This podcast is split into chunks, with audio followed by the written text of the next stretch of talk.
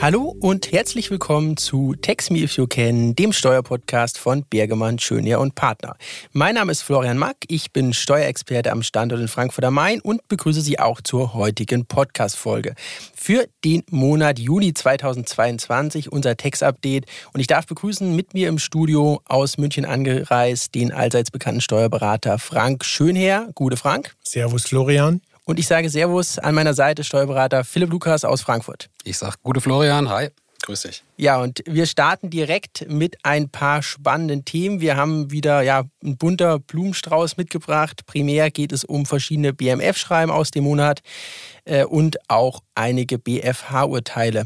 Unser erstes Thema, wir beschäftigen uns mit dem Paragraph 7g des Einkommensteuergesetzes. Äh, hier gab es ähm, ja in Folge von Corona verschiedene Änderungen. Wir haben jetzt hier ein BMF-Schreiben, 21 Seiten stark vom 16. Juni 2022, was nochmal ein paar Klarstellungen mit sich bringt, die uns jetzt, äh, du lieber Philipp, noch einmal kurz näher bringen wirst. Genau, du hast schon gesagt, also BMF-Schreiben kam jetzt im Juni, wurde auf den Weg gebracht und es wurden ein paar Zweifelsfragen im Hinblick auf den Investitionsabzugsbetrag aufgenommen und vor allem auch erläutert.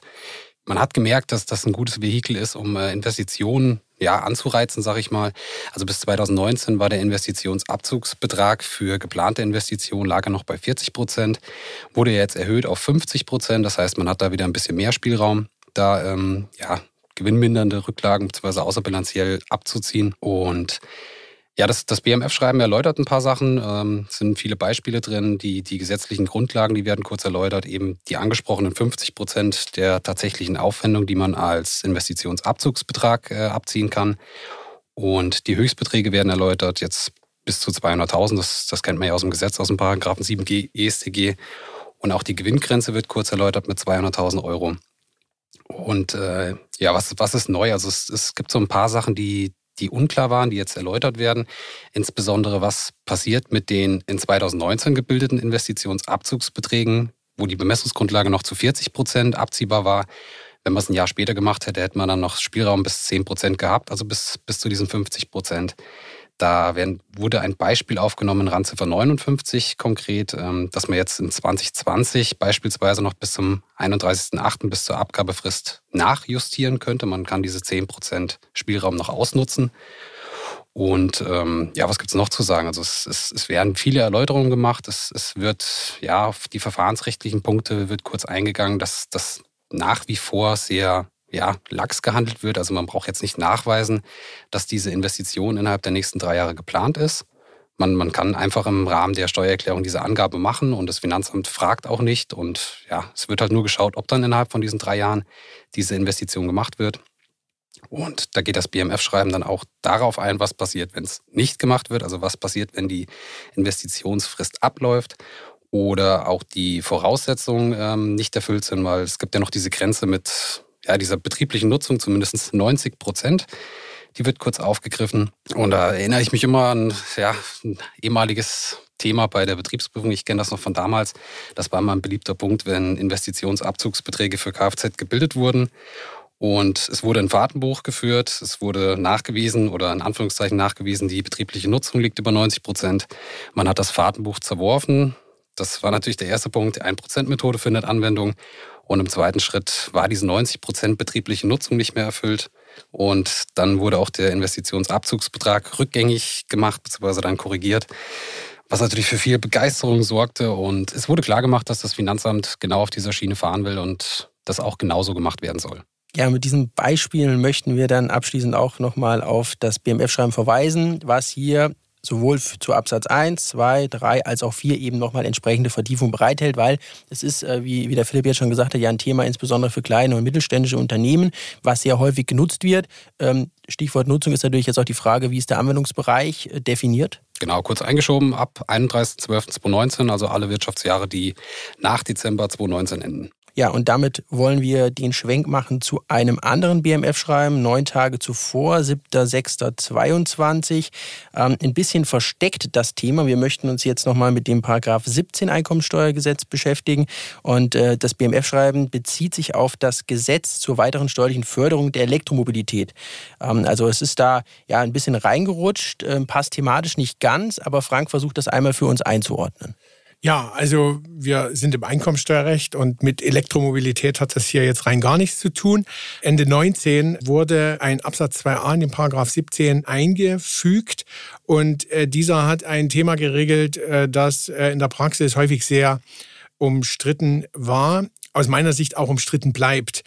Ähm, es hat insbesondere geregelt, was sind Anschaffungskosten im Sinne des Paragraph 17 ESTG und was sind nachträgliche Anschaffungskosten. Ähm, vor dieser gesetzlichen Regelung äh, war das im Grunde ähm, weitgehend alles Richterrecht. Jetzt ist es gesetzlich geregelt und die Finanzverwaltung hat sich nun positioniert mit dem Schreiben vom 7. Juni diesen Jahres. Ähm, worum geht's äh, hier genau bei dem Thema? Was sind nachträgliche Anschaffungskosten insbesondere? Das sind zum er erstens offene oder verdeckte Einlagen. Zweitens Darlehensverluste und drittens Ausfälle von Bürgschaftsregressforderungen. Und bezüglich der Punkte zwei und drei und das ist ein ganz umstrittener Punkt, nur dann, soweit äh, die Hingabe bzw. das Stehenlassen gesellschaftsrechtlich veranlasst war. Ja, und das waren ja jetzt quasi so die Tatbestandsmerkmale, wenn man jetzt nach dem Grunde fragt. Jetzt gibt es aber auch in dem BMF-Schreiben, ich habe das vorhin mal überflogen, Frank, einige Beispiele und es wird, wenn man jetzt hinsichtlich der Höhe der nachträglichen Anschaffungskosten ähm, sich da mal einliest, verschiedene Fallgruppen, die man da nochmal unterscheiden muss. Richtig, genau. Es wird also bezüglich der Höhe äh, nach den einzelnen Fallgruppen äh, unterschieden, äh, bezüglich der Darlehen, was aber für die Bürgschaften genauso gelten soll. Da gibt es zum einen das Krisendarlehen, das heißt das Darlehen, was der, was der Gesellschaft an der Krise hingibt. Wenn das ausfällt, ähm, ähm, dann soll das zum Nennwert oder mit dem Nennwert zu nachträglichen Anschaffungskosten führen. Ebenso gilt das für krisenbestimmte Darlehen, also Darlehen, die schon vor der Krise Krise gegeben werden, aber verbindlich äh, zugesagt wird, es in der Krise auch stehen zu lassen. Und dasselbe gilt auch für Finanzplandarlehen, also sprich Darlehen, die äh, zu Beginn der Geschäftsaufnahme gegeben werden, äh, mit dem Ziel einer dauerhaften Finanzierung des Geschäftszwecks der Firma. Anders ist es bei äh, stehen gelassenen Darlehen. Da wird es komplizierter. Das sind auch die Hauptanwendungsfälle in der Praxis äh, aus meiner Sicht. Äh, da äh, wird, äh, da, da ist nur der werthaltige Teil ähm, eine, eine Einlage und führt zu nachträglichen Anschaffungskosten äh, der werthaltige Teil bei Eintritt der Krise. So, und dann haben wir schon, haben wir im Grunde schon zwei Punkte, ähm, ähm, wo es wieder zu Streit kommen wird, aus meiner Sicht. Äh, was ist der werthaltige Teil und wann tritt die Krise ein? Ja, all das, sagen wir mal, regelt weder das Gesetz noch das BMF-Schreiben und das wird in der Praxis, das ist immer Sachverhaltsfrage und das wird weiterhin äh, zu heftigen Diskussionen führen.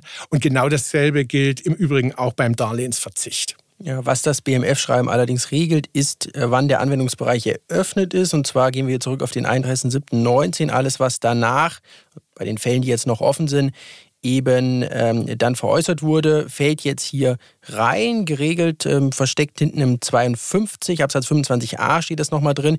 Man kann aber jetzt auch auf Antrag, Frank, ähm, weiter zurückgehen. Ist das korrekt? Äh, das ist richtig, ja. Ähm, den Antrag muss man stellen, wenn die Anteile ähm, vor diesem Zeitpunkt in 2019 veräußert worden sind.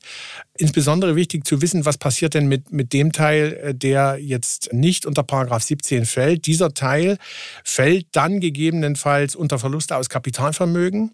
Und da kann es dann je nach Zeitpunkt äh, günstiger sein für den Steuerpflichtigen, ähm, ähm, diese Option äh, zu wählen ähm, insbesondere für die Vergangenheit, weil es eben da die Verlustverrechnungsbeschränkungen noch nicht gab. Für die Zukunft äh, dürfte Paragraph 17 günstiger sein, äh, weil im Bereich der Kapitalvermögen eine Abzugsmöglichkeit äh, ziemlich beschränkt ist. Ja, und mit diesen Handlungsempfehlungen möchten wir diesen Block jetzt abschließen. Wir machen eine kleine Pause und steigen dann direkt ein in das Konzernsteuerrecht.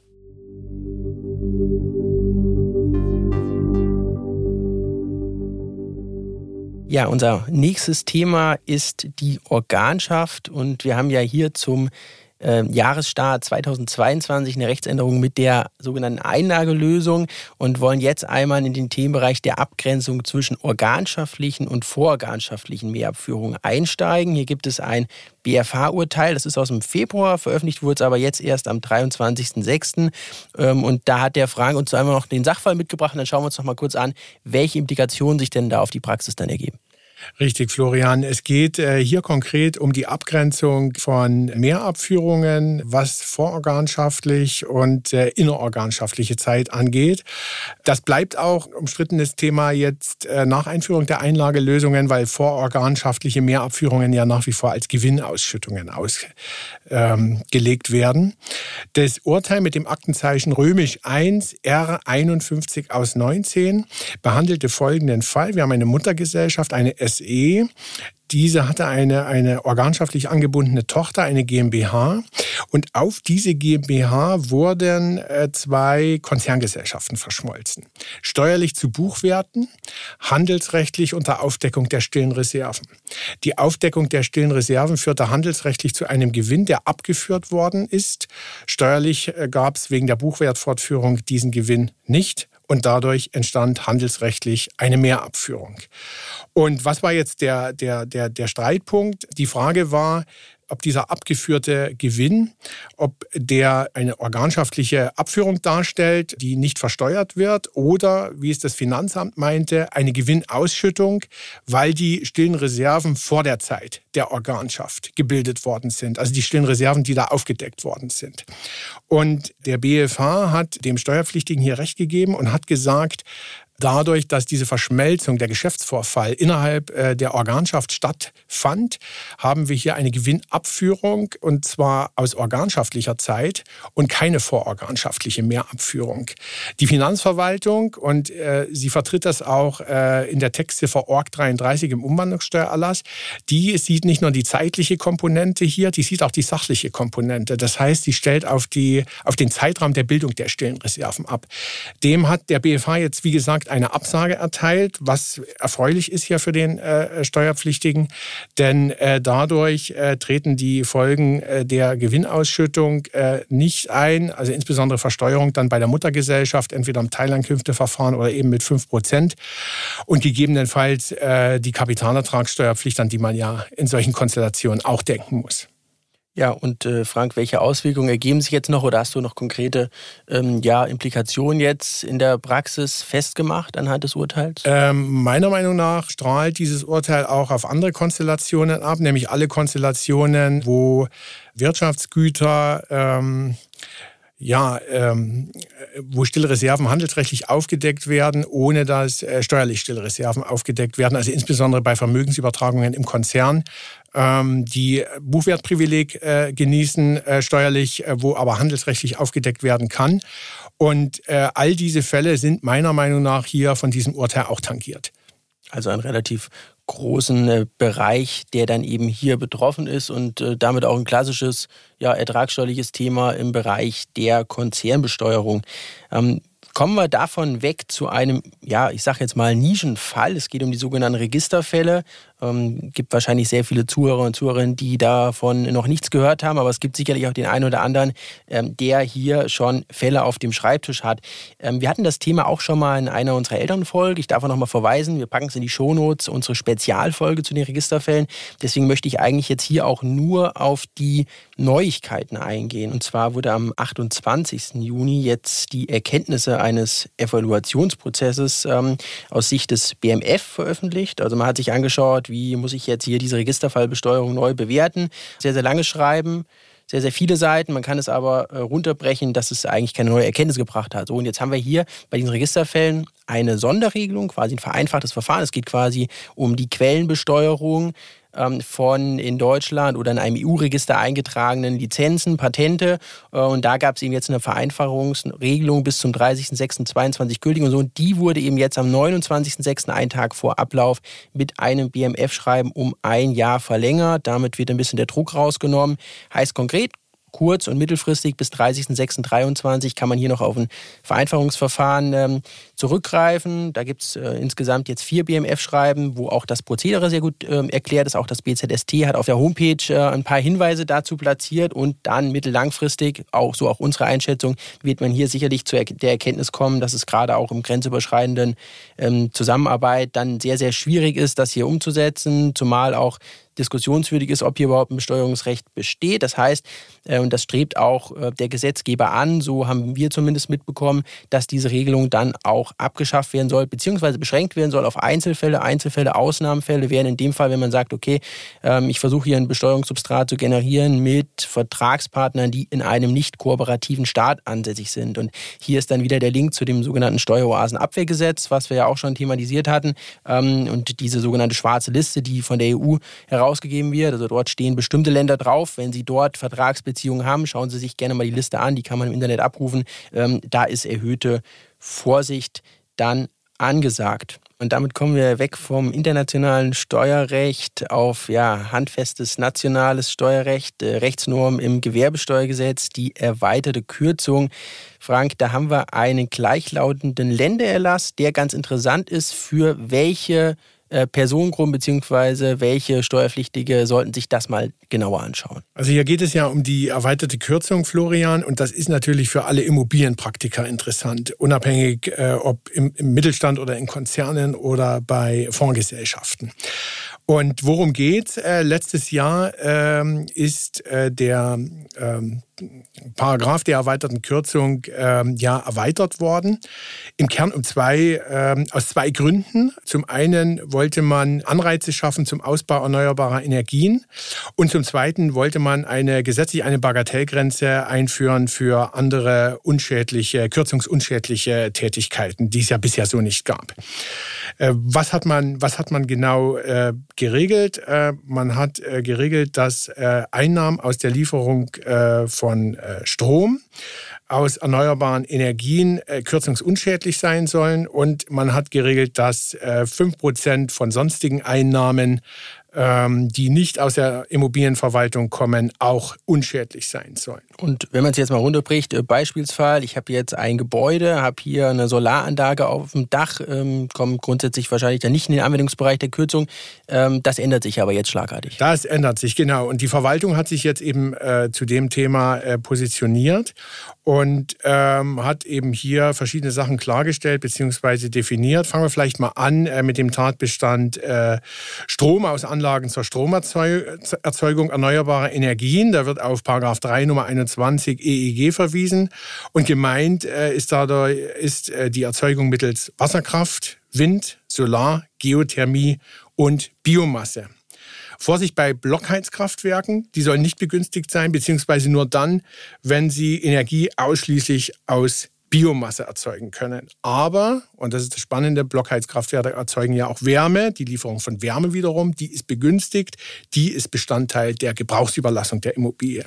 Ja, und äh, da haben wir ja schon ein paar Fallgruppen dann uns angeschaut. Ähm, das heißt, man sollte sich jetzt auch gerade im Hinblick für die zukünftige Steuerdeklaration ähm, hier sich diesen Erlass nochmal anschauen äh, und dann dementsprechend auch beim Mandanten umsetzen. Aber wichtig ist, glaube ich, so wie ich die verstanden habe, Frank, auch eine genaue Abgrenzung, ähm, gerade in welchem Bereich ich mich jetzt befinde. Im Bereich der erneuerbaren Energien ist nochmal sehr stark zu differenzieren.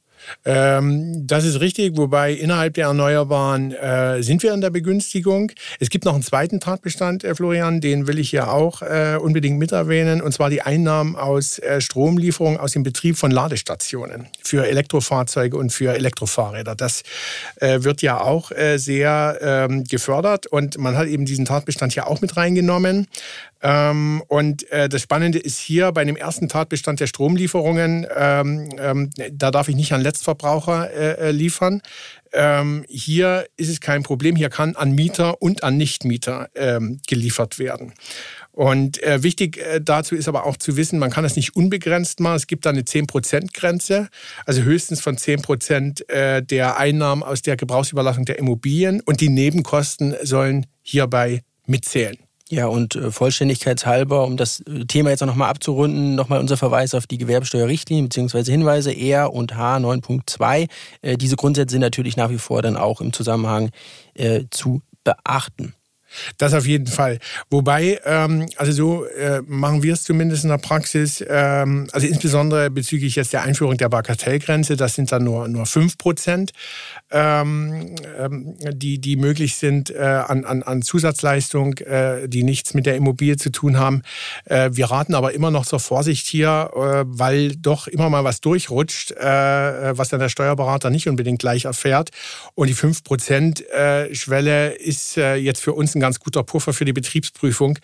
Ähm, und deswegen, sagen wir mal, raten wir den Mandanten eigentlich nach wie vor, möglichst solche Dinge außen vor zu lassen. Ja, vielen Dank für den Praxistipp. Und bevor wir dann äh, in eine kurze Pause gehen, äh, schiebe ich noch einen kleinen Umsatzsteuerblock rein. Nur ein, zwei Sachen, die ich hier nochmal anbringen will, weil wir eben auch äh, in der Praxis jetzt gesehen haben, dass Umsatzsteuern immer größer werden das Thema ist.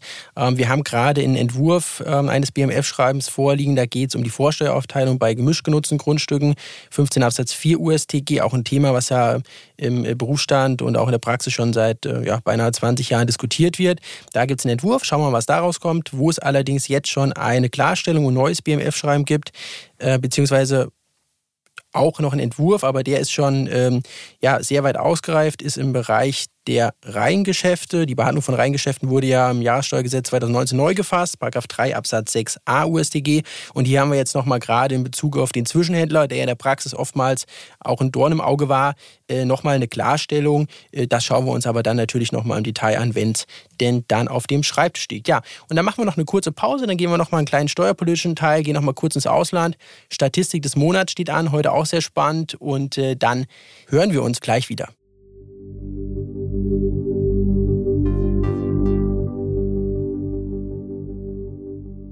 Ja, und dann kommen wir noch zu einem Thema äh, grenzüberschreitenden Bezug. Äh, auch wieder BMF schreiben, datiert 10.06.22, Bezug nehmen auf Auslandstätigkeitserlass. Philipp, kurz äh, und knapp, äh, was sind hier so die Keyfacts aus diesem BMF-Schreiben? Also genau, also die meisten werden ihn wahrscheinlich nicht so präsent haben, den Auslandstätigkeitenerlass. Es ist ein Stück weit Steuergeschichte, weil letztmalig wurde er 1983 gefasst, also fast 40 Jahre lang ist nichts passiert. Jetzt am 10.06.2022 kam dann endlich das Update. Es wurde viel an die heutige Rechtslage angepasst. Kurze Erläuterung, um die Leute abzuholen, die vielleicht nicht so viel mit dem Thema zu tun hatten. Also der Auslandstätigkeitenerlass, der enthält Sonderregelungen für die Freistellung des Arbeitslohns für bestimmte Auslandstätigkeiten in Ländern, mit denen Deutschland eben kein DBA hat, um ja das so ein bisschen zu vereinfachen, um den Leuten da die Entwicklungshilfe etc., weil es geht hier speziell um deutsche öffentliche Entwicklungshilfe und dieses ganze Thema ein bisschen zu vereinfachen. Was ist neu? Also es, es wurden ein paar Tätigkeiten aufgenommen, es werden ein paar unschädliche Tätigkeiten äh, erläutert, insbesondere Freizeitblöcke, arbeitsfreie Wochenenden, Feiertagen. Möchte ich jetzt aber nicht zu sehr ins Detail gehen, weil der wesentliche Punkt ist, ab 2023 gibt es dann erstmalig eine Mindestbesteuerung. Das heißt, bisher hatte man die Möglichkeit, den Arbeitslohn steuerfreigestellt zu bekommen. Jetzt hat man allerdings die Voraussetzung, die im Ausland eingenommenen Löhne, die müssten auf jeden Fall mit mindestens 10 Prozent äh, im Ausland einer der deutschen Einkommenssteuer entsprechenden Steuer unterliegen und die muss auch gezahlt werden, was man auch nachweisen muss. Und wenn diese 10 Prozent eben nicht erfüllt sind, also man beispielsweise unter 10 Prozent Steuern bezahlt und äh, diese erhoben werden, dann wird diese Steuerfreiheit nicht gewährt. Das bedeutet dann auch wiederum, ähm, ja, Bezug in der Steuererklärung, es, es, wird mit ins zu versteuernde Einkommen genommen und die gezahlten Steuern werden unter den Voraussetzungen des 34c ESTG angerechnet. Und ja, was kann man da als Praxistipp geben, wenn man sowas hat in seinem Konzern. Also es wird wahrscheinlich die Ausnahme sein, aber es gibt Möglichkeiten, hier Freistellungsbescheinigungen zu beantragen, damit der Steu also der, der Arbeitslohn direkt steuerfrei ausgezahlt werden kann. Und wer das Thema hat in seinem Konzern oder mit dem Thema viel Berührungspunkte hat, einfach mal reinschauen. Also es ist sehr detailliert, es werden viele neue Punkte aufgenommen und es lohnt sich zu lesen.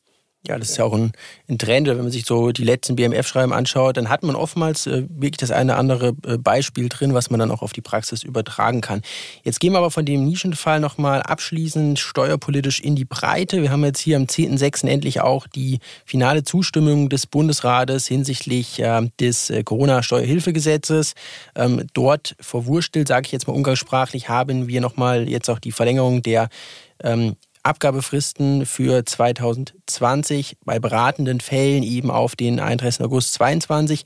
Selbiges gilt dann auch für äh, die Fristen in 23, 24, die wurden auch verlängert, jedoch einhergehend mit einer sukzessiven Fristabschmelzung. Man will also hier natürlich dann auch wieder zurück. Nichtsdestotrotz gilt es natürlich auch, den durch Corona entstandenen Bearbeitungsstau hier ein bisschen ähm, abzubauen und die Steuerberater in dem Fall zu entlasten. Ähm, was dort auch ähm, jetzt noch in dem steuerpolitischen Bereich äh, zu erwähnen ist, ist ähm, die Thematik mit dem Zinssatz, ähm, monatlich 0,5 Prozent. Wir hatten auch darüber schon mal gesprochen. Äh, haben wir jetzt endlich auch eine ja, finale Entscheidung, beziehungsweise können hier sagen, dass äh, der Bundestag am 23.06. im Wesentlichen unverändert den Regierungsentwurf übernommen hat, beschlossen hat. Und zwar wird eben der Zinssatz, wir sind hier im 233a AO beheimatet, rückwirkend ab dem 01.01.19 auf 0,15 Prozent pro Monat, sprich 1,8 Prozent an äh, verfassungsrechtliche und natürlich auch realistische Vorgaben angepasst. Was in dem Zusammenhang noch ganz interessant ist, auch äh, die zinsfreien Karenzzeiten im Absatz 2 äh, werden jetzt eben hier auch verlängert, sprich allgemeiner Zinslauf für äh, VZ, Besteuerungszeitraum 20, wäre dann am 1. Oktober 22. Ja, und wen das äh, interessiert, der kann noch mal ein Blick in äh, ja auch ein neues BMF-Schreiben aus dem Monat Juni vom 23.06. werfen. Hier geht es nochmal darum, äh, dass da der, ähm, die Finanzverwaltung in diesem Anwendungsschreiben sehr, sehr viele Sachen konkretisiert hat. Ähm, sehr interessant für alle Besteuerungszeiträume 2020 bis 2024 auch nochmal die Fristen ähm, aufgelistet. Also es lohnt sich, hier in dieses BMF-Schreiben nochmal reinzuschauen bei Interesse.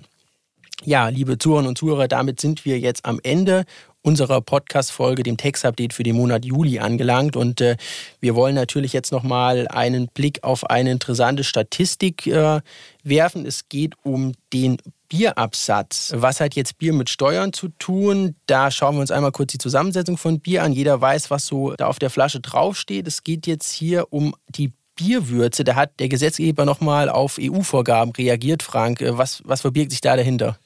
Ja, also der Gesetzgeber will ja offensichtlich auch den Brauern helfen und der ändert das Biersteuergesetz und die Biersteuerverordnung und äh, geregelt werden wird, dass die Bierwürze, dass die steuerfrei wird. Weißt du, was die Bierwürze ist, Florian? Also ich gehe mal davon aus, man, man braucht die, um äh, das alkoholische Kaltgetränk dann schlussendlich auch produzieren zu können. Das auf jeden Fall. Das ist die Flüssigkeit, die beim Maischeprozess entsteht. Das ist die Bierwürze. Gibt es übrigens auch als Granulat. Spannend. Noch nie was davon gehört, aber äh, ich, äh, ich, ich muss natürlich jetzt auch, wir sind ja jetzt schon am Ende der Podcast-Folge angelangt, äh, also das nehmen wir jetzt mal so als Exkurs, äh, war was aber interessant ist, diese äh, Bibels wird jetzt steuerfrei, also der, der Staat kalkuliert, das sagen wir jetzt eine, eine der Statistiken, die wir jetzt kurz noch vorstellen, ähm, taxiert die Mindereinnahmen äh, jährlich höchstens 6 Millionen Euro, erwartet er. Und das heißt jetzt, ähm, wie kann man sich das vorstellen, Frank, wenn du in dem Thema drin bist, diese Bibels ist wichtig für den Prozess und wird jetzt steuerfrei gestellt quasi. Dann. Genau so ist es. Das heißt, der Inflation wird auch ein bisschen entgegengegriffen und äh, die Bierkästen würden wahrscheinlich dann in Zukunft wenigstens ein wenig günstiger werden. Das ist nämlich jetzt die entscheidende Frage. Ja. Also die Frage ist ja, ob dann äh, die Bierkästen billiger werden, gleich bleiben oder steigen, weil was nämlich jetzt unsere Statistik ist, und die möchte ich jetzt hiermit ankündigen, ist der Bierrückgang. Und zwar haben wir im, Jahr 2021 2,2 Prozent weniger Bier äh, konsumiert als in dem Jahr davor. An uns hat es, glaube ich, nicht gelegen. So viel kann man sagen. Grund ursächlich hierfür äh, sind wohl die äh, ja, Großveranstaltungen und die Gastronomie, die eben im Januar geschlossen beschlossen wurde. Ähm, jetzt nochmal abschließend der Link zum Steuerrecht. 81,5 Prozent dieses gesamten Bierabsatzes ist quasi dem Inlandsverbrauch zuzuordnen und wurde damit dem äh, ja, deutschen äh, Gesetz äh, zum Opfer und wo eben hier im Inland dann versteuert. Ja, und äh, damit darf ich diese heutige Podcast-Folge beenden. Ich bedanke mich recht herzlich bei meinen beiden Gesprächspartnern. Frank, ähm, ich wünsche dir eine gute Heimfahrt nach München. Schön, dass du da warst. Dankeschön, hat wie immer viel Spaß gemacht. Ja, und ich darf mich auch verabschieden bei meinem Kollegen, dem Philipp Lukas. Äh, schön, dass du da warst. Ja, immer wieder gern, Flo. Ja, und damit verabschiede ich mich bei Ihnen, liebe Zuhörerinnen und Zuhörer. Ich möchte nochmal auf die Shownotes verweisen. Haben wir noch ein paar äh, Notizen und ein paar Informationen für Sie zusammengestellt und äh, wünsche Ihnen eine schöne sommerliche Zeit. Genießen Sie das Wetter, genießen Sie den Sommer und wir hören uns dann wieder zur nächsten Folge, wenn es wieder heißt Text Me If You Can, der Steuerpodcast von Bergemann, Schönherr und Partner.